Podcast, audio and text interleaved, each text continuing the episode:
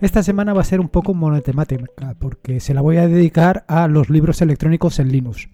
Y la culpa de todo es precisamente una aplicación que hace poco salió eh, publicada en OMG Ubuntu llamada Foliate. Una aplicación que ha cambiado pues mi forma de trabajar, o por lo menos mi forma de trabajar en lo que se refiere a crear artículos y crear documentación para el blog.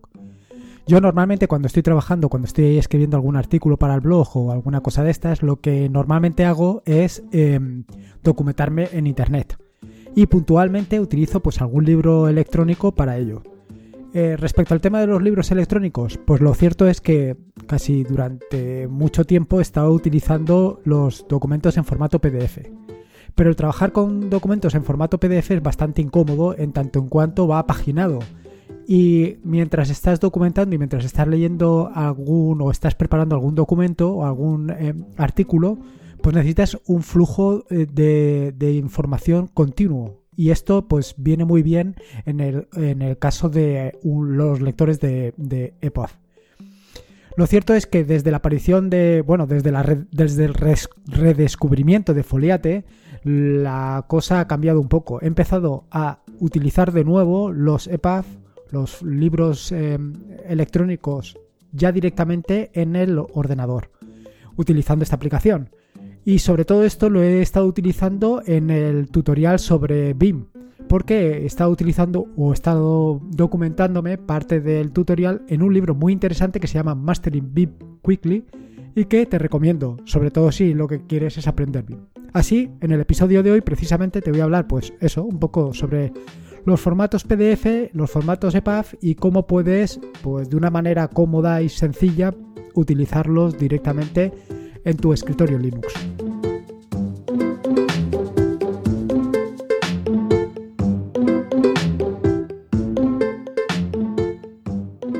Soy Lorenzo y esto es atareado.es. Este es el episodio número 169, un podcast sobre Linux, Ubuntu, Android y Open Source.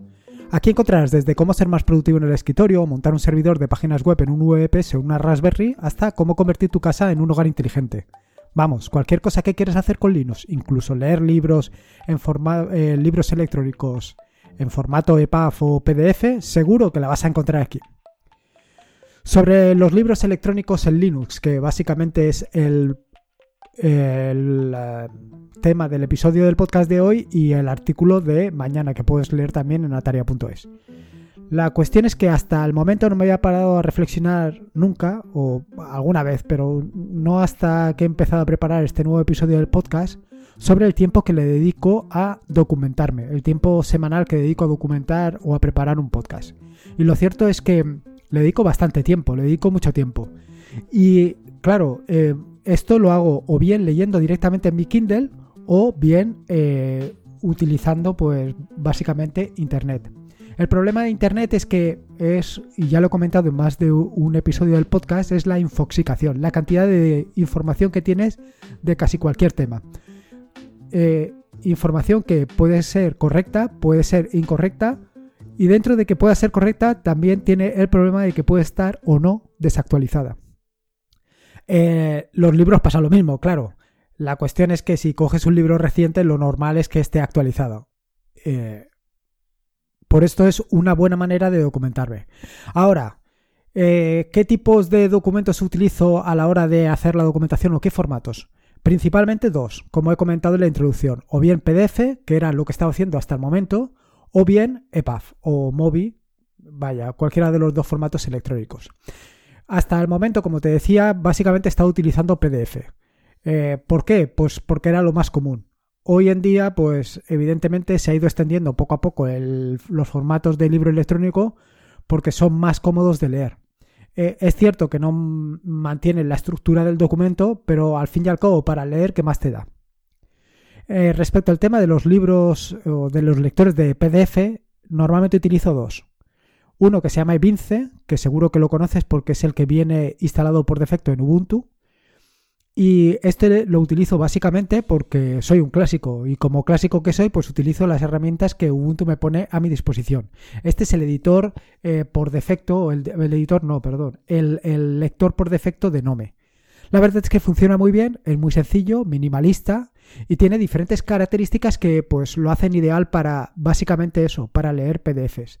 Lo primero es que tiene una interfaz clara y sencilla, es decir, no tiene ningún tipo de añadidos como básicamente todo el interfaz o todo lo que rodea Nome. Es minimalista. Tiene un modo de presentación en diapositivas y luego tiene los modos de visualización eh, típicos de todo esto. La primera es que te permite eh, elegir el modo de visualización de página vista o continuo. El problema de continuo, que ya lo he comentado anteriormente, es que a pesar de ser continuo, mantiene el formato de la hoja, que a lo mejor no es lo más cómodo a la hora de documentarte. Luego tiene otras características que también son muy interesantes. La primera es que te permite girar las páginas. Eh, esto es muy cómodo, sobre todo cuando tienes un documento donde hay mezcladas páginas en vertical y en horizontal. Yo normalmente siempre procuro, cuando hago un documento en PDF, por las páginas, las páginas que son eh, apaisadas, pues ponerlas en horizontal. No tiene ningún sentido que vayan en vertical. Pero mm, eh, en general se suele dejar tal y como vienen. Bueno, además de permitirte esto de girar la página, eh, tiene otras características también muy interesantes, como por ejemplo el modo oscuro que últimamente parece que está en casi cualquier cosa que quieras. Eh, la ventaja del modo oscuro básicamente es para todos aquellos que trabajamos en un ambiente pues más o menos cerrado o más o menos oscuro, sin, que al final eh, leer sobre un fondo blanco o sobre un fondo muy claro pues, pues te hace daño. Luego viene con, con un buen atajo, conjunto de atajos de teclado que, como sabes, es una cosa que a mí me gusta mucho, porque te permite gestionar todo lo que es el documento sin utilizar el ratón. Eh, básicamente, pues todos aquellos relativos a pasar página, pues a subir y, bajar, pero además tiene otros también muy interesantes, como puede ser el, el, tema de girar la página, ampliar y reducir, ajustar la página a la anchura y, por supuesto, pues lo que te he comentado, avanzar en el documento. Además, otra de las características indispensables para el documentarte es que tenga la posibilidad de acceder al índice del documento de forma sencilla, fácil y pero sobre todo que no interfiera en el flujo de lectura. Quiero decir que si en un momento determinado quieres acceder al, al, al índice, lo puedes hacer de una manera sencilla y cuando estás leyendo lo puedas ocultar. Esto es una cosa que la tiene eh, incorporada perfectamente Evince. Y aparte de esto tiene dos características muy interesantes, como pueden ser las notas de texto que te permite añadir a tu documento y por otro lado lo que es el tema del resaltado. Son dos herramientas fundamentales y que te van a venir perfectamente. Luego, eh, evidentemente, pues este es un, interfaz o una aplicación Evince que es pesada. Eh, es mucho más pesada que la siguiente que te voy a comentar, que es MuPDF. MuPDF es una alternativa para leer documentos PDF que es extremadamente ligera extremadamente ligera hasta el punto de que he conseguido con esta aplicación leer documentos de, eh, pues te diría que de miles de hojas y con gráficos y etcétera, etcétera, sin ningún tipo de problemas. Evince a lo mejor con esto pues le cuesta un poco más. Eh, MuPDF no solamente te permite leer documentos en PDF, sino que además también soporta el formato XPS y algunos formatos de tipo ebook como pueden ser el EPUB. MuPDF no solamente es un visor, sino que es una herramienta, una librería que tiene lo que es la propia librería en sí y además una herramienta para la línea de comandos que te permite, entre otras cosas, pues visualizar documentos en PDF, no solamente en Linux, sino en diferentes plataformas. La ventaja que tiene, como te he comentado anteriormente, es que tiene un consumo de recursos muy pero que muy reducido. Pero a pesar de eso, es completamente eh, funcional todo lo que necesites lo vas a encontrar allí. Es una opción verdaderamente interesante si lo que tienes es un equipo con recursos pues reducidos. Respecto a los, e, a los libros electrónicos, a los ebooks, eh, básicamente el formato EPUB o el formato MOBI. Aquí tienes eh, un gran elenco de aplicaciones, entre las que cabe destacar, por supuesto y por encima de todas, a Calibre. Calibre eh, sería un crimen no hablar de libros electrónicos sin mencionar al todopoderoso calibre, ya que eh, es más que un lector de libros electrónicos, es toda una herramienta que te va a permitir no solamente gestionar todos tus libros electrónicos, sino convertirlos a diferentes formatos y eh, categorizarlos, meterlos en una librería. Ahora, para mí es demasiado pesado. Se ha convertido en una herramienta pues excesiva y no me, no me termina de gustar, sobre todo porque la integración con, con Ubuntu, o con Nome mejor dicho, pues no es la mejor. Así, eh, siempre he estado buscando otras herramientas alternativas a esta. Entre estas herramientas te puedo mencionar Bookworm. Bookworm, eh, te dejo el enlace en las notas del podcast, es una aplicación súper sencilla y enfocada única y exclusivamente a la lectura de libros. Se trata de una aplicación implementada en Bala y que fue desarrollada inicialmente para Elementary, pero por supuesto la puedes encontrar en otras distribuciones y entornos de escritorio como puede ser perfectamente Ubuntu. Otra de las herramientas que tienes a tu disposición, Azardi. Es otro, libro de otro lector de libros electrónicos sencillo, pero suficientemente potente como para trabajar con formatos EPUB y AZD. Eh, tiene algunas características interesantes, como puede ser el soporte de HTML5 y CSS3, y además el soporte nativo para MathML y SVG. Al igual que otros lectores, pues eh, Azardi también tiene diferentes modos de lectura, como puede ser eh, la lectura por páginas o continua. Y además, una de las características bastante interesantes que tiene Azardi es que te permite levantar varias instancias de Azardi a la vez, incluso varias instancias del mismo libro. No sé exactamente qué utilidad puede tener esto, pero en el momento en que redacté el artículo sobre Azardi fue algo que me llamó mucho la atención. No sé. Luego, si no te quieres instalar nada, también tienes otras alternativas, como pueden ser EPUB Reader, que es un complemento para Firefox, que te permite eh, leer archivos con formato EPUB directamente en el navegador y, como te digo, sin necesidad de instalar nada más. Se trata de una solución muy interesante para leer cualquier libro de Internet, ya que simplemente lo que tienes que hacer es si encuentras una página donde hay un libro internet, donde tienes un libro enlazado, simplemente haces clic en él y directamente se te abrirá. Este, al igual que el eh, libro que comentaré más adelante, o del lector de libros electrónicos que comentaré más adelante, utiliza eh, una librería en JavaScript que es epaf.js. La siguiente de las herramientas a comentarte es CoolReader. CoolReader es otra aplicación para leer libros electrónicos, muy sencilla, muy ligera y muy rápida.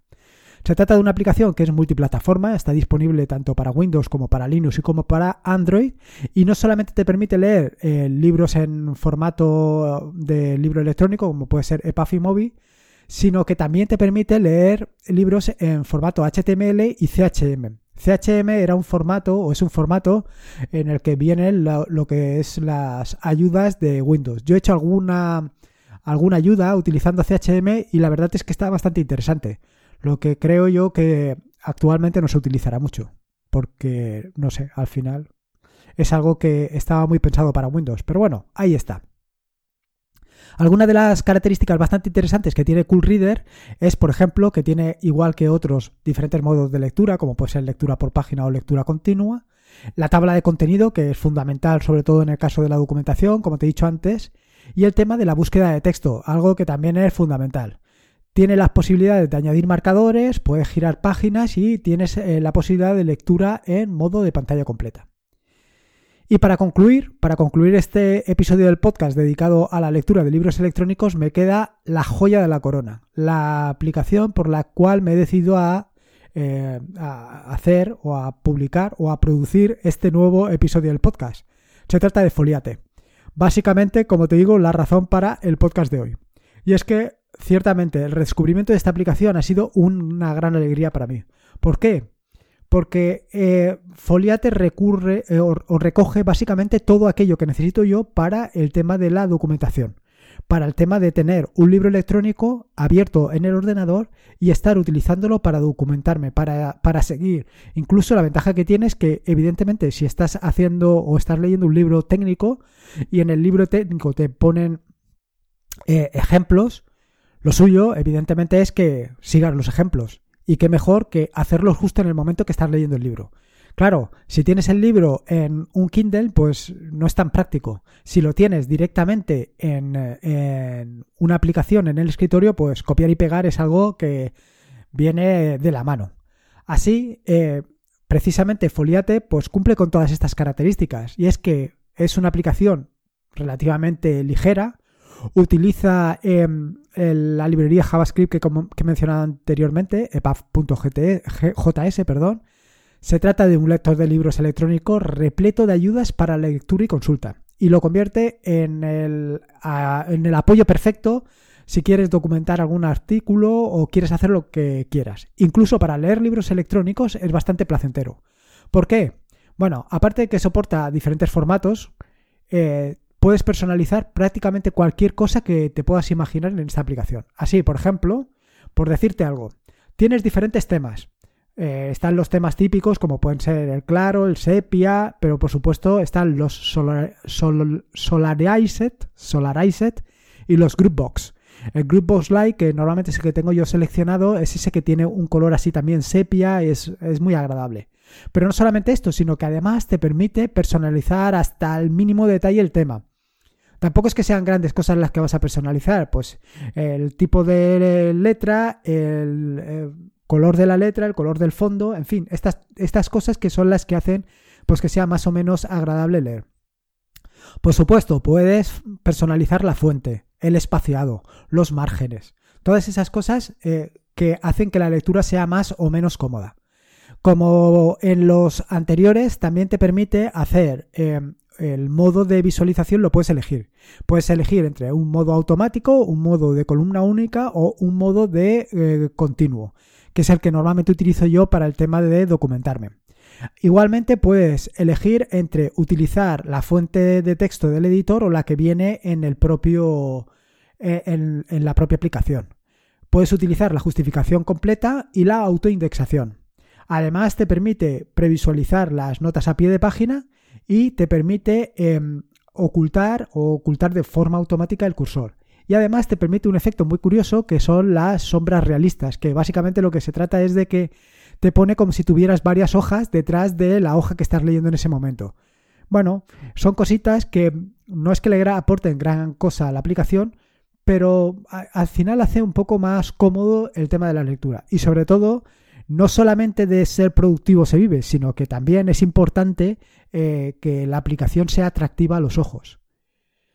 Respecto a otras cosas interesantes, bueno, pues eh, te permite por ejemplo, eh, personalizar lo que ves en el, en el pie de página. Así puedes personalizar lo que estás leyendo, por ejemplo, el capítulo que estás leyendo o, por supuesto, la página y las páginas que estás leyendo. Y otra característica que es realmente interesante es que puedes seleccionar qué es lo que sucede cuando eh, seleccionas una palabra o varias palabras. El comportamiento es distinto. Si seleccionas una palabra, pues puedes desde no hacer nada hasta mostrar el menú contextual, eh, copiar, resaltar, buscar en el diccionario. Esto está muy interesante, sobre todo si, como yo, te documentas en libros en inglés, porque lo que te va a mostrar es el diccionario en inglés. Eh, esto evidentemente es mucho más cómodo que si te lo muestra o te lo traduce, pero siempre tienes la posibilidad porque tienes la opción de que te muestre o que lo busque en la Wikipedia, pero también que lo traduzca. Y no solamente eso, sino por supuesto buscar en el libro otras apariciones de la palabra que estés buscando. Y también, y esto es muy interesante y probablemente le dedique un próximo episodio del podcast, te lo puede leer. Te puede leer lo que hayas seleccionado. Te lo puede leer en inglés o te lo puede leer en castellano, en español, si tienes eh, el, lector en ese idioma. En fin, que como ves es una aplicación que es realmente interesante. Yo te la recomiendo mucho. Eh, por supuesto, y aparte tienes la posibilidad de tener al alcance de tu mano todo lo que es el índice. Además te lo muestra de una manera muy sencilla y mediante eh, expansión para que pueda condensar en una sola línea todo un capítulo y si lo vas expandiendo te va mostrando los subcapítulos que contiene.